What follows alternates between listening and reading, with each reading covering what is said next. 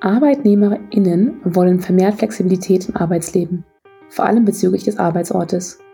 Wo einige sich die Büroarbeit sehnlich zurückwünschen, lieben die anderen das Homeoffice und andere präferieren die Flexibilität der Arbeit von unterschiedlichen Orten der Welt. Pamela Wagner, Gründerin und Geschäftsführerin von Agila Digital, gehört zur letzteren Gruppe. Sie ist ein Digital Nomad. Sie leitet erfolgreich ein Unternehmen, in dem alle MitarbeiterInnen global verteilt sind und von dort arbeiten, wo es ihnen am liebsten ist. Pamela teilt mit uns, wie sie so bereits vor Jahren erfolgreich ihr Unternehmen aufgesetzt hat, was die Vorteile von dem globalen, flexiblen Arbeitsplatz sind und teilt auch mit uns, was Tücken sind, auf die man achten sollte bei der Entscheidung, ein Digital Nomad zu werden. Wer hören möchte, was Freuden und Bedenken sein könnten und ein paar Tipps und Tricks braucht, wie man seinen eigenen Chef davon überzeugt, dass man selbst auch Digital Nomad werden kann, hört bis zum Ende zu. Mein Name ist Leslie Boado und ich führe euch durch diese Episode von dem Digital Haupttest.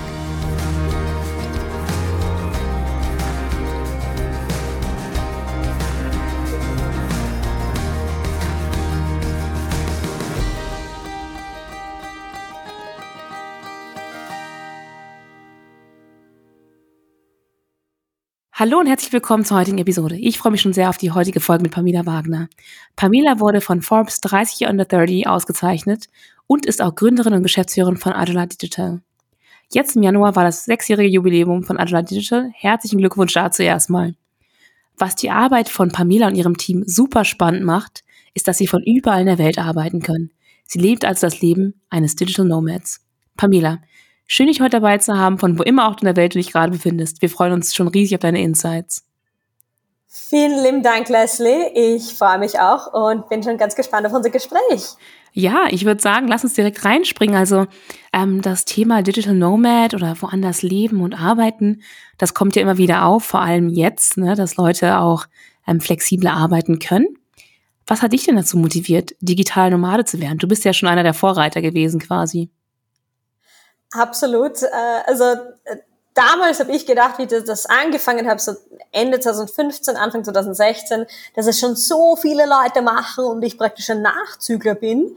Wie sich jetzt äh, heute herausstellt, anscheinend war ich dann doch damals unter den eher früheren sozusagen dran.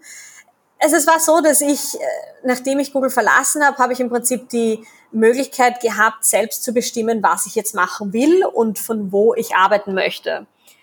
Und dann ich gedacht, wenn mir schon alles offen steht in dieser Welt, das ich tun kann, warum nicht komplett meine eigenen Regeln aufstellen und das versuchen so zu machen, wie ich das will. Also so rein nach Pippi Langstrumpf, ich mache mir die Welt, wie sie mir gefällt.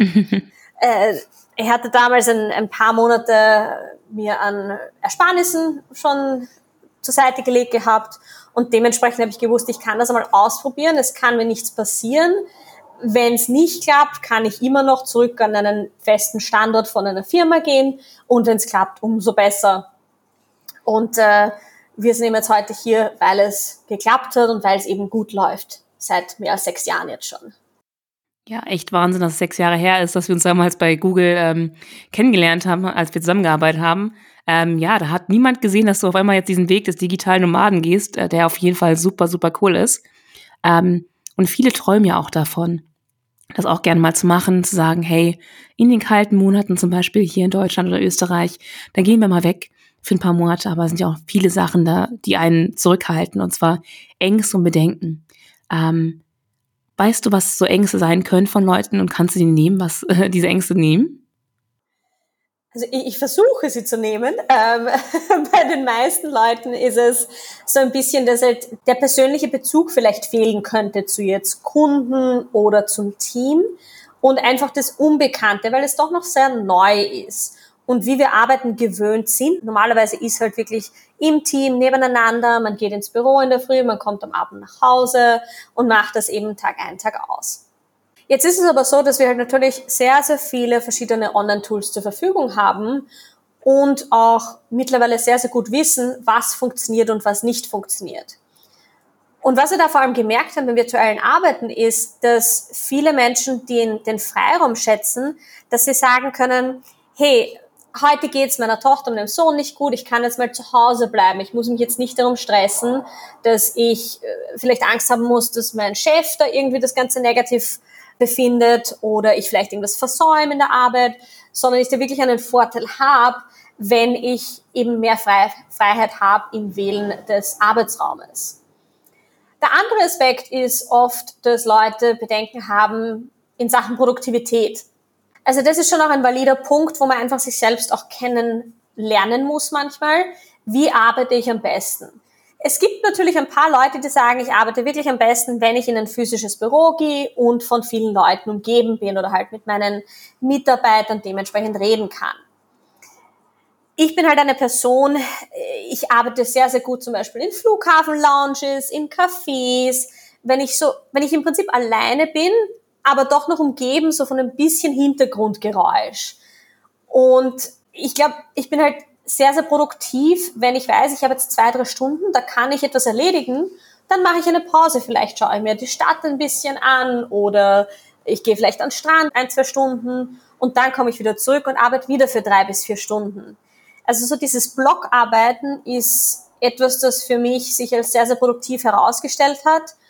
Und was für mich auch noch dazu kommt, ist, dass ich Varietät brauche. Ich bin eine Person, die relativ schnell sich langweilt, wenn sie Tag ein, Tag aus dasselbe macht. Das heißt, ich finde viel Motivation in, in unterschiedlichen Räumlichkeiten zu sein. Und da kann, muss man sagen, weltweit, also viele Leute vielleicht das bedenken, die bedenken, dass man jetzt da keine Räumlichkeiten findet oder das Internet schlecht ist. Man findet überall mittlerweile Coworking Spaces, man findet überall Cafés und das Internet ist im Prinzip in jedem Land schon top. Also von daher, egal welche Bedenken es gibt, es gibt Leute draußen, die haben die schon gelöst und die kommen damit sehr, sehr gut zurecht. Ja, das ist lustig, dass du das Internet erwähnst, weil ähm, ich meine, einerseits ist ja auch bekannt, dass wir nicht unbedingt das beste Internet hier haben in Deutschland. Vor allem Berlin ist ähm, kracht immer wieder mal ab. Ähm, aber trotzdem, wenn ich überlege, wo kann ich hin zum Arbeiten, ist der erste Gedanke, habe ich stabiles Internet, kann ich meine Meetings wahrnehmen? Und das ist ja auch so ein Punkt, den du gerade erwähnt hast. Ne? Du arbeitest in Blöcken, du kannst sagen, ich mache den Block jetzt hier und gehe dann den Strand oder die Stadt besuchen. Das heißt, heißt natürlich, du hast super die Hoheit über deinen Kalender. Wie funktioniert das mit Kunden? Hast du Kunden global und wie kannst du das dann alles so unter einem Hut ver äh, verbinden?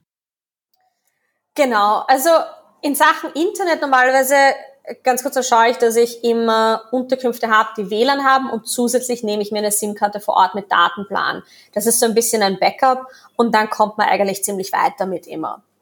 In Sachen Arbeiten und Kunden, wie man damit zurechtkommt.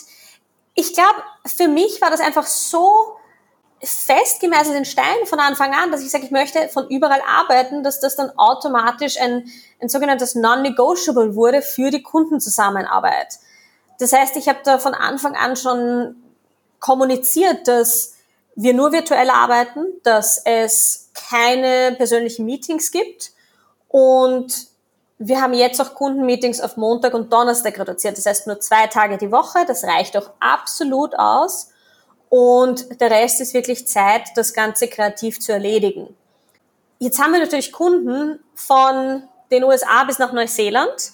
Aber ich muss sagen, das klappt wirklich relativ gut, das Ganze auf die zwei Tage zusammen zu, äh, zusammenzugeben sozusagen. Weil selbst wenn es Kunden in Australien und Neuseeland gibt, dann können die die Meetings in der Früh haben, während die bei uns am Nachmittag sind am Tag davor. Also es geht sich eigentlich alles sehr, sehr viel besser aus, als man, als man glaubt. Ja, man ist ja mal so ein bisschen scheu, wir haben ja jetzt auch bei uns in der Arbeit Meeting Free Fridays. Das heißt, ähm, wir haben keine internen Meetings. Es gibt noch die Möglichkeit, Kundenmeetings zu haben natürlich. Aber da muss man sich wahrscheinlich einfach mal trauen zu sagen, hey, wir brauchen auch mal einen Tag, wo wir einfach Sachen umsetzen. Na, ihr macht ja auch nicht nur Konzeption, ihr macht ja auch tatsächlich die Arbeit für die. Und da müsst ihr euch die Zeit auch dafür nehmen. Sonst sitzt man halt da und ist den ganzen Tag am Arbeiten in Meetings und am Ende musst du umsetzen und hast doch keine Zeit, irgendwie doch den Ort, wo du gerade bist, zu erkundigen. Absolut. Also diese Meeting Free Fridays, die habe ich von Anfang an gemacht, weil ich beziehungsweise auch mein Team, wir haben nicht mehr wirklich Lust am Freitag da in, uns in irgendwelche Meetings zu setzen. Und egal, was in diesen Meetings beschlossen wird, vom Montag wird sowieso nicht erledigt. Da ist mir lieber, ich habe so eine Art fast vier Tage Woche und Freitag ist jetzt so ein bisschen was zum Nacharbeiten vielleicht, aber Freitag ist bei uns schon wieder halb Wochenende eigentlich. Das ist sehr schön. Und dein Team ist auch wirklich überall in der Welt verteilt, oder wie funktioniert das bei euch?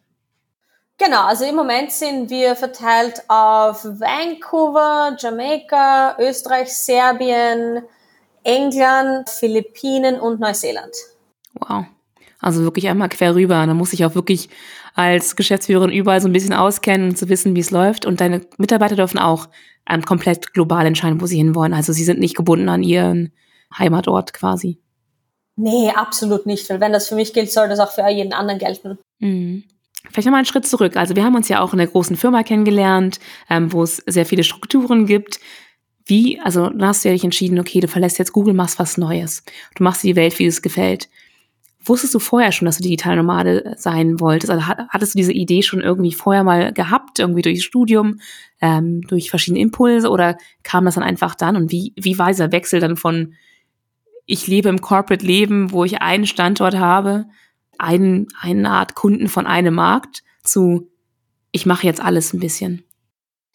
Ja, also die Idee jetzt zu sagen, ich möchte jetzt digitaler Nomade werden, das war nicht so vorhanden, aber ich habe halt ich, ich bin ein Mensch, der irrsinnig viel hinterfragt. Und auch schon in, wie wir in Google gearbeitet haben, bei vielen Sachen haben wir gedacht, okay, wir machen diese Tasks jetzt, aber ob ich jetzt im Büro sitze, hier oder im anderen Land, ist eigentlich völlig egal für die Ausführung dieser Tasks und wie gut diese ausgeführt werden. Ich bin der Meinung, dass klar am Anfang, gerade wenn man in einem Office ist und in einer Firma anfängt, ist es schon von Vorteil, wenn man einfach jemanden fragt kann, der neben einem sitzt und dass man nicht immer jemanden online anschreiben muss das hilft schon sehr, sehr stark. Nur ich glaube, wenn man da mal gut eingearbeitet ist und eine gewisse Unabhängigkeit hat, dann kann man natürlich von überall eigentlich arbeiten. Und von daher, ich glaube, das ist bei mir auch so ein bisschen, ich bin ein sehr rationaler Mensch. Ich liebe Effizienz. Ähm, ich liebe Organisation, typisch österreichisch-deutsch, wie wir sind. Und dementsprechend habe ich mir gedacht, alles, was nicht effizient ist, kann ich jetzt mal weggeben. Und ich kann mich auf voll das fokussieren, was ich glaube, was am effizientesten ist. Und wenn es nicht so ist, dann bekomme ich eh den Beweis dafür und die einzige, die ich dafür im Prinzip verantwortlich machen kann, bin eh ich. Also es liegt eh alles an mir und an mir und von daher war das so, probieren wir es einmal aus. Wenn es nicht funktioniert, gut, wenn es funktioniert, auch gut. Mhm. Jetzt hast du auch ein Thema erwähnt, ne, wenn man anfängt, dass es mal ganz cool sein kann, Leute um einen herum zu haben. Wie gehst du das Thema Onboarding an? Also wir haben ja jetzt auch komplett als Welt mehr oder weniger mit dir umgeschaltet und machen jetzt auch digitales Onboarding. Aber ihr habt das ja schon eine Weile lang gemacht. Wie, wie geht ihr da vor? Habt ihr bestimmte Tools, die ihr nutzt? Ja, also wir verwenden als Kollaborationstool Teamwork. Das ist eine Plattform, die wir schon seit Jahren haben, muss ich sagen, läuft sehr, sehr gut für unsere, für unsere Bedürfnisse. Und Onboarding ist dann zumeist über ja, Skype, Zoom. Wir haben irrsinnig viele Lernmaterialien auch schon aufgenommen. Also allein von den ganzen Meetings mit Kunden, die wir auch immer aufnehmen, da ist so viel Online-Trainingsmaterial dabei, dass dann das Onboarding normalerweise eine Mischung ist zwischen Online-Training, sich diese, diese Videos anschauen, Sachen durchlesen und dann in Meetings gemeinsam das nochmal durchgehen, reviewen und dann einfach selbst machen. Also mir ist es ganz, ganz wichtig, dass, dass die Personen gleich von Anfang an mitmachen, weil nur durch das Tun lernt man, mhm. dass der Fehler dabei rauskommt, ist ganz normal und das ist auch okay so. Vielleicht gehen wir mal kurz einen Schritt zurück zu was ihr eigentlich macht bei Agile Digital, ne? Damit wir das verstehen, ähm, wie das, wie das Tun aussehen kann. Also du hast gerade erwähnt, es gibt Workshops, ihr setzt Sachen um. Was sind denn so die Aufgabenbereichen von euch, die man einfach überall in der Welt einfach machen kann? Ja, also wir haben im Prinzip zwei Geschäftsbereiche. Das erste ist Consulting, wo wir im Prinzip anderen Firmen dabei helfen, Google Ads, Google Analytics, Google Search Console, auch ein bisschen Facebook Ads und so weiter zu verstehen und selbst anzuwenden. Das heißt, wir im Prinzip trainieren die Firmen darin. Mhm. Und der zweite Bereich ist das Done for You Service, wo wir im Prinzip die Kampagnen erstellen, managen und optimieren für die Kunden. Mhm. Ja, sehr spannend. Super cool. Du hast ja auch gesagt, du ist ja mehr so ein Trial or Error. Wenn irgendwas nicht funktioniert, dann merkst du es auch mehr oder weniger sehr schnell. Und du weißt, die Verantwortliche dafür bist du. Ähm, was hast du dich für dich selbst gelernt als Unternehmerin? Also was, was war das Wichtigste, wo du gesagt hast, hey, das habe ich nicht kommen sehen, aber das war ein super Learning? Ich glaube, das, was einem am Anfang niemand sagt oder was halt auch sehr hart zum Lernen ist, ist, dass die, der Stand der Firma und wie eine Firma oder wie die eigene Firma performt, immer eine Reflexion der eigenen internen Denkprozesse ist. Und somit bekommt man eigentlich konstant einen Spiegel vorgehalten, was super ist. Aber wie gesagt, das ist auch eine harte Realisation. Aber wenn man diese Realisation einmal gemacht hat, dann hilft es einen, sehr, sehr schnell an Dingen zu arbeiten, Prozesse zu verbessern, die richtigen Mitarbeiter zu finden, die glückliche Mitarbeiter auch zu haben. Mhm. Ja? Und ja, einfach ja, diese Realisation, diese, diese Selbstreflexion auch zu haben, war einer der größten Lernpunkte und Lernerfahrungen. Mhm. Du hast auch erwähnt, glückliche Mitarbeiter, ne? Also klar, die sind erstmal glücklich, die dürfen arbeiten, wo sie wollen. Und das, glaube ich, macht auch sehr, sehr viel aus über Employee Happiness. Aber dann gibt's noch andere Sachen, die du machst, dass du sagst, hey, wir haben irgendwie Team-Events oder sowas. Ich meine, wir machen das jetzt auch mittlerweile. Ich versuche auch mit meinem Team digital Sachen auszuleben. Mein Team sitzt ja auch nicht in Deutschland bei mir. Aber wie gehst du damit um? Wie, wie kannst du dieses, diesen Draht zueinander herstellen über die ganze Welt verteilt? Also wir haben zum Beispiel ein Team-Huddle jede Woche, das dauert ungefähr 15 Minuten, wo ich dem Team eine Frage stelle. Ja, zumeist ist das etwas in die Richtung wie, wofür bist du dankbar die Woche? Was ist etwas Neues, das du gelernt hast? Also einfach eine, eine positiv ausgerichtete Frage, die so ein bisschen hinweg über die Arbeit bindet. Mhm.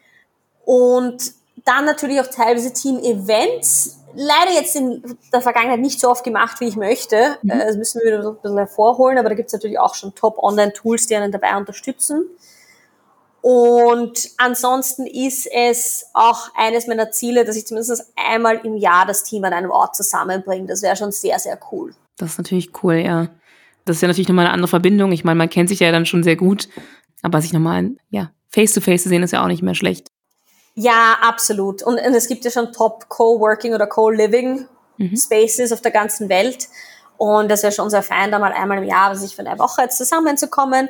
Jetzt nicht unbedingt zum Planen oder so, aber einfach, dass man beisammen ist und, und da auch so ein bisschen mehr Bonding auch hat. Ja, das Thema Workation, also auch sehr, sehr cool. So, dann haben wir ja ganz kurz darüber gesprochen, über die ähm, Beziehung zwischen deinen Mitarbeitern und ähm, wie du als Geschäftsführerin mit ihnen arbeiten willst. Vielleicht eine andere spannende Frage für Leute, die überlegen, Digital Nomad zu werden, aber sich nicht ganz sicher sind. Wie hat sich das oder hat sich das auf andere Beziehungen, Bereiche im Leben ähm, ausgewirkt? Also hat es da irgendwie bestimmte Sachen, wo du sagst, hey, es gab auch sehr ähm, einsame Teile des Lebens oder war es immer ein, ein Hoch? Ja, also es gibt schon Momente, wo man ein, ein wenig einsam ist, aber es ist dann einfach, dass die, die positiven Seiten überwiegen. Und ich kenne ja mittlerweile auch Leute auf der ganzen Welt. Das heißt, es ist eigentlich so, also so wirklich einsam bin ich eigentlich nirgendwo. Und es sind einfach, die Momente sind so wertvoll, die man erleben kann und die Erfahrungen, die man sammelt, dass, dass die das einfach wettmachen. Und man kann ja auch im Prinzip jederzeit sagen, ich bleibe jetzt mal länger an einem Ort. Ja, und, und, und ich fliege jetzt vielleicht nicht nach ein, zwei Wochen wieder weg, sondern ich, ich baue jetzt hier mal vielleicht äh, eine, eine größere Community auf. Habe ich auch in ein paar Ländern gemacht und äh, das führt dann dazu, dass man einfach auch verschiedene Plätze auf der Welt hat, die man dann ein Zuhause auch nennen kann. Und das ist eigentlich sehr, sehr schön.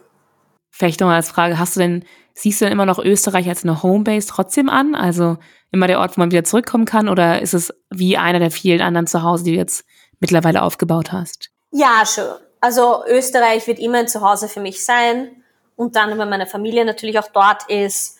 Und auch firmentechnisch gesehen bietet Österreich genauso wie Deutschland, die Schweiz einfach eine super, super Basis, um da präsent zu sein, registriert zu sein und eben auch rechtlich diesen Hintergrund zu haben. Dieses rechtliche System, was wir haben, ist eigentlich top in der Welt. Und von daher hat schon sehr, sehr viele Vorteile, da auch eine Basis zu haben. Und dann gibt es dann einfach auch Momente, wo du sagst, hey, das Land gefällt mir super gut, ich bleibe jetzt einfach mal so lange, wie es geht und guck dann weiter oder nee, das ist jetzt nicht so meins, da gehe ich einfach jetzt wieder zurück. Ja, also, also zumeist ist es wirklich eher so, dass ich mal kürzer dort bin und dann länger bleibe. Also ich war zum Beispiel einen Aufenthalt für sechs Wochen in Ghana gebucht, dann war im Endeffekt sieben Monate dort. Uganda ist einer so einer Orte, wo ich zwei Wochen ursprünglich war, dann bin ich drei Monate dort geblieben. Dann gibt's Orte, wo ich immer wieder zurückkomme. Mhm. Also ja, und das ist einfach die, die Flexibilität schätze ich unglaublich. Hast du einen Lieblingsort, wo du am liebsten immer wieder zurückgehst? Äh, Lieblingsorte, so, es ist so, dass ich im Moment einige wirklich, wirklich gute Länder habe, wo ich sage, da fühle ich mich zu Hause. Ja, und da habe ich eine Community. Und zu diesen Ländern zählen Ghana, Jamaika, Südafrika zum Beispiel, definitiv die USA auch, ja, Österreich sowieso. Mhm. Aber das sind wirklich Länder, wo ich sage, okay, da komme ich hin, da kann ich irgendwann fortgehen am Abend und ich weiß, ich treffe immer Leute, die, die ich kenne. Mhm. Und alles ist immer schön warm. Bis auf Österreich. Das ist, fällt ein bisschen aus dem Raster raus. Aber die anderen Orte sind ja schon sehr warm. Absolut. Also ich habe definitiv eine Präferenz für, für Orte, die wärmer sind, wo es Strände gibt, wo, wo, wo einfach die Sonne scheint und ich glaube, das braucht meine Seele auch so ein bisschen, weil ich, ich natürlich mit Winter aufgewachsen bin und dementsprechend mache ich da jetzt vollen Nutzen, dass ich das ein bisschen ändern kann für mich. Mhm. Ich glaube, du gibst dem, dem, dem Wort Work-Life-Balance nochmal eine ganz neue, neue Idee für uns, unsere Hörer heute. Bin gespannt, ob irgendwelche Leute jetzt sagen, hey, ich äh, pack's mal und gehe jetzt auch mal in die Sonne. Ja, absolut. Also es ist, es ist im Endeffekt viel leichter und einfacher, als man sich vorstellt. Es gibt natürlich Ängste, aber man muss ja doch darüber bewusst sein, dass Ängste etwas sehr, sehr Fiktives oft sind, die zumeist Gott sei Dank nicht Realität werden. Was würdest du den Firmen sagen, die sagen, ach, wir haben ja noch Bedenken, wir brauchen eigentlich am liebsten unsere Mitarbeiter vor Ort und wir möchten die sehen, damit die auch produktiv sind. Wie kann man damit umgehen, auch als ähm, Arbeitnehmer? Wie kann man seinen Chef sagen, hey, ich schaffe das auch woanders?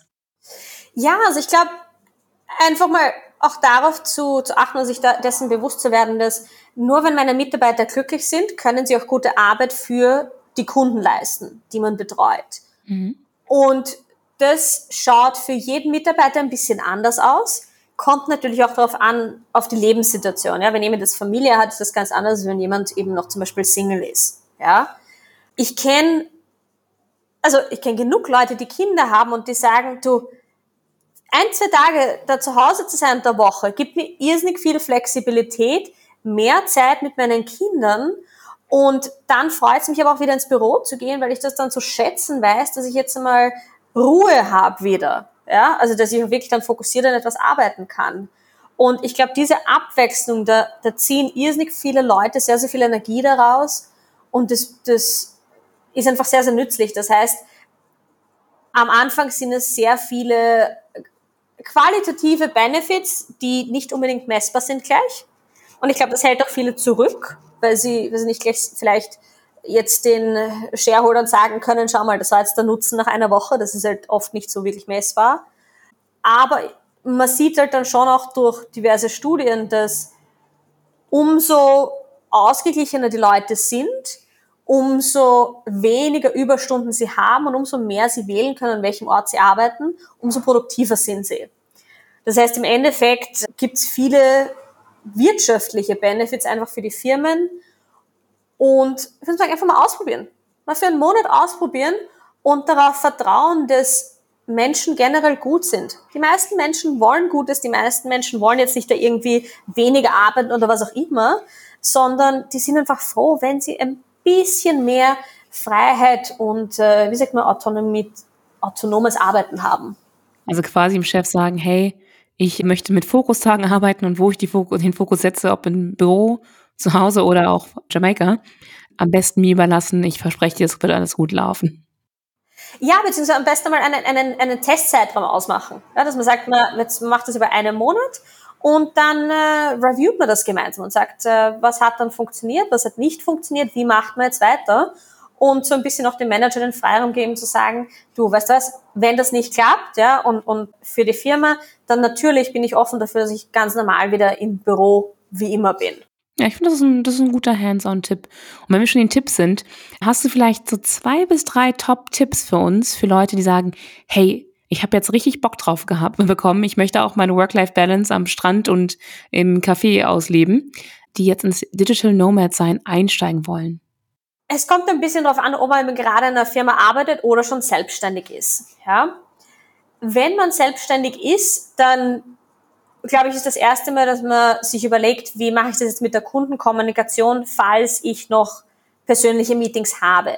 Es gibt natürlich Firmen, da geht das nicht. Wenn ich jetzt einen Massagesalon habe oder ich bin ein Friseur, natürlich dann brauche ich die Arbeit, da muss ich vor Ort sein, ganz klar, ja. Nur sehr, sehr viele Leistungen kann man über Consulting-Wege online ausführen. Das heißt, vielleicht einmal noch ausprobieren, sich ein, zwei, drei Projekte nehmen, egal ob man jetzt selbstständig ist oder angestellt ist, und die mal online machen. Vielleicht fünf bis zehn Stunden die Woche und dann einfach mal schauen, wie es einem damit geht. Und wenn das klappt und man ist zufrieden damit, dann kann man das natürlich dann immer ausweiten. Ich bin kein Freund von 180-Grad-Wendungen in Sachen Verhaltensänderungen oder Lebensänderungen. Ich finde immer, dass schrittweise Veränderungen viel besser und nachhaltiger sind. Das heißt, einfach mal schauen, was sind so Bereiche, wo ich vielleicht mehr virtuell arbeiten könnte. Vielleicht kann wir mal den ersten Kunden von einem anderen Land nehmen und dann mal ein Gefühl dafür bekommen. Und dann wird man sehen, Schritt für Schritt, dass das Ganze viel, viel einfacher ist und viel leichter geht, als man sich oft vorstellt. Ja, ich bin, äh, ich bin echt gespannt, wie sich das weiterentwickelt. Also ich meine, Online-Meetings haben sich ja jetzt schon wirklich gut herausgestellt. Das heißt, das ist auf jeden Fall ein Hands-on-Tipp, den wir machen können. Wir haben ihn schon, wir haben es gelernt, wir können online arbeiten, wenn die Dienstleistung es hergibt, wie du schon sagtest. Aber ne, wir kennen das ja von den von größeren Unternehmen, die sind ja immer meistens in bestimmte Märkte strukturiert, wo wir natürlich auch in bestimmte Zeitzonen gebunden sind. Ob sich das auch schrittweise verändern wird mit der Flexibilität, die Arbeitgeber äh, mittlerweile eingeben, um an anderen Ländern zu arbeiten. Ob wir irgendwann mal auch alle, ob jetzt im großen oder kleinen Unternehmen, zum Digital Nomad werden können. Absolut es wird natürlich immer wieder immer Leute geben, die ziehen die Energie daher, dass sie einfach jeden Tag mit Leuten zu tun haben. Ähm, ich glaube, das ist vor allem für extrovertierte Menschen auch so. Und dann gibt es halt eher introvertierte Menschen wahrscheinlich, die, die das gern haben, wenn sie an einem Ort sind, alleine ihre Arbeit machen können und so am produktivsten sind. Und je nachdem einfach die, die Optionen zu haben, anzubieten und dem Ganzen positiv gegenüberzustehen, hilft, glaube ich, irrsinnig viel. Super. Danke dir, Pamela, für die ganzen Insights. Ich würde sagen, die Leute, die sagen, ich möchte jetzt auf an den Strand zum Arbeiten gehen, nehmen den Tipp von Pamela erstmal zu Herzen. Fangt klein an, arbeitet euch hoch, sprecht mit dem Chef. Und wenn man den Return of Investment zeigen kann, das ist immer das ähm, Spannendste ein Unternehmen, dann steht dem hoffentlich irgendwann nichts mehr im Wege. Absolut, ja.